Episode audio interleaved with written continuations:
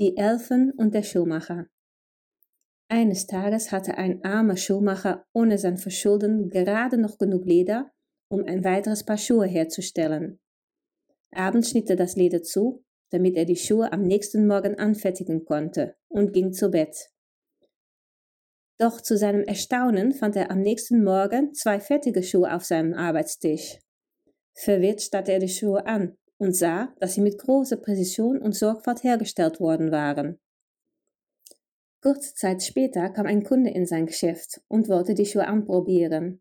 Er lief eine Weile herum und war sehr zufrieden. So zufrieden, dass er viel mehr für die Schuhe bezahlte, als üblich war. Mit diesem Geld konnte der Schuhmacher genug Leder für zwei Paar Schuhe kaufen. Am Abend schnitt er das Leder zu, damit er die Schuhe am Morgen anfertigen konnte. Aber als er aufwachte, waren die Schuhe bereits fertig. Ein paar Stunden später hatte er die Schuhe verkauft und hatte genug Geld, um Leder für vier Paar Schuhe zu kaufen. Und am nächsten Morgen fand er wieder vier Paar perfekte Schuhe. So ging es eine Weile weiter. Alles Leder, das er am Abend geschnitten hatte, war am nächsten Morgen auf magische Weise ein perfektes Paar Schuhe. Und bald war der Schuhmacher nicht mehr arm und lebte ein wohlhabendes Leben. Eines Nachts, kurz vor Weihnachten, als der Mann das Leder geschnitten hatte, sagte er zu seiner Frau, Sollen wir aufbleiben und sehen, wer uns hilft? Seine Frau hielt das für eine gute Idee, und sie versteckten sich in einer Ecke des Zimmers. Um Mitternacht erschienen zwei schöne kleine nackte Männer. Sie setzten sich auf den Arbeitstisch und fertigten die Schuhe an. Als die Arbeit getan war, liefen sie schnell weg. Am nächsten Morgen sagte seine Frau, diese kleinen Männer haben uns viel Wohlstand gebracht. Lass uns ihnen zeigen, wie dankbar wir sind.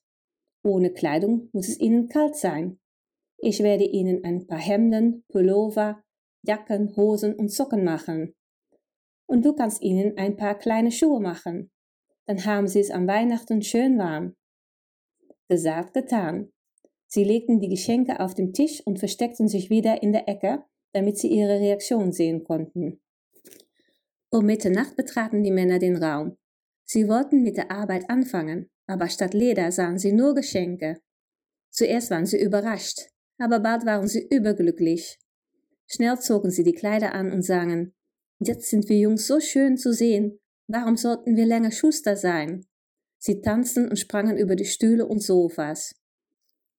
Als sie mit dem Tanzen fertig waren, verschwanden sie durch die Tür.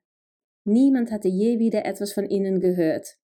Was wir wissen ist, dass der Schuhmacher und seine Frau glücklich bis ans Ende ihrer Tage lebten.